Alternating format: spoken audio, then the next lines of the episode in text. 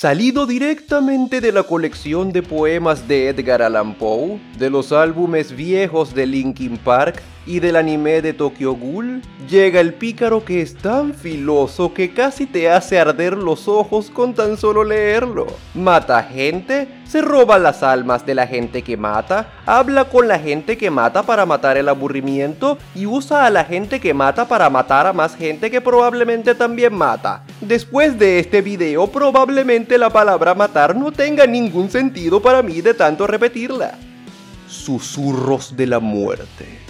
Me encanta cómo suenan estos nombres. ¿Sabes esos personajes que han matado gente y ahora están atormentados por los recuerdos de esos crímenes y las almas de sus víctimas? Como el soldado del invierno y Roy Mustang.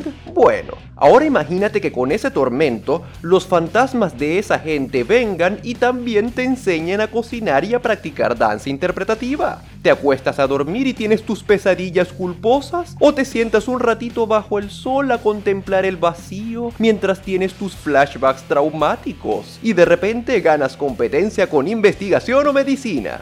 ¿Quién lo diría? Estudiar periodismo y medicina es una pérdida de tiempo. Lo único que tienes que hacer es conseguirte un buen síndrome de estrés postraumático y hablar con los muertos. Más rápido y efectivo que una carrera universitaria. Lamentos de ultratumba. Casi puedes sentir como un ángel pierde sus alas y un niño se queda huérfano cada vez que pronuncias un rasgo de este pícaro. Apenas entras en esta subclase ya alcanzaste el sueño definitivo de todo Edgelord. Lastimar a dos personas por el precio de una. ¡Puta, qué ofertón! Sé la envidia del androide número 17 y de Sasuke y lastima al doble de personas por segundo con tu mala actitud de chico rudo e indiferente. Apuñala a tu enemigo mientras le haces daño necrótico a otro contándole la historia de tu infancia traumática y lo difícil que es ser tú. Recuerdos de los difuntos. Hay que tener cuidado con estos nombres. Casi me corto la lengua pronunciando este y de repente siento este impulso inexplicable de vengarme de mis enemigos.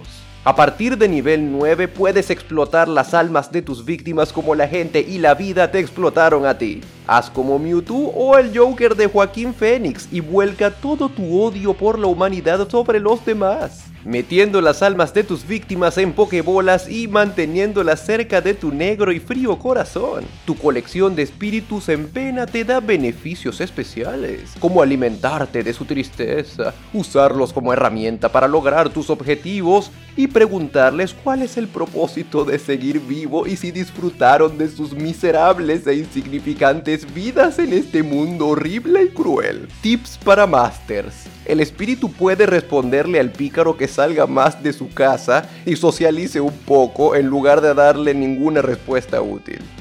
Caminata espectral volar, atravesar muros y que los ataques se hagan con desventaja contra ti. En nivel 13 consigues todo lo que un lobo solitario quiere. Todas las formas posibles en las que puedes evitar que la sociedad te siga lastimando y garantizar que puedas irte y estar solo en las sombras, disfrutando de tu soledad cuando tú quieras. El efecto solo dura 10 minutos, pero hey, si quieres volver a hacerlo, solo tienes que salir y matar a más gente. Esta clase tiene Morder Hobo estampado por todos lados. Amigo de la muerte. Y hablando de morder hobos y lobos solitarios, en nivel 17 por fin te ganas el derecho de decir con toda propiedad que tu único amigo es la muerte. Estás rodeado de tanta energía negativa y tantas malas vibras que tu sola presencia hiere a los demás. Y estás tan muerto por dentro que hasta los muertos de verdad se te acercan creyendo que eres uno de ellos. Hola, soy Mark me morí hace tres años atropellado por un camión. Hmm, yo soy Shadow y vine solo a este mundo. Nací solo y moriré solo. Mi único propósito es mostrarle a los ingenuos como tú lo verdaderamente amarga que es la vida. Ay no, otro pícaro fantasma.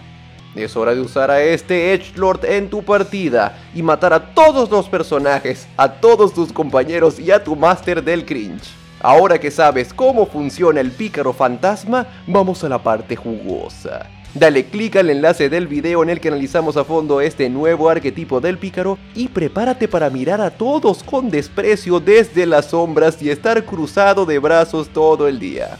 Nos vemos en el siguiente video.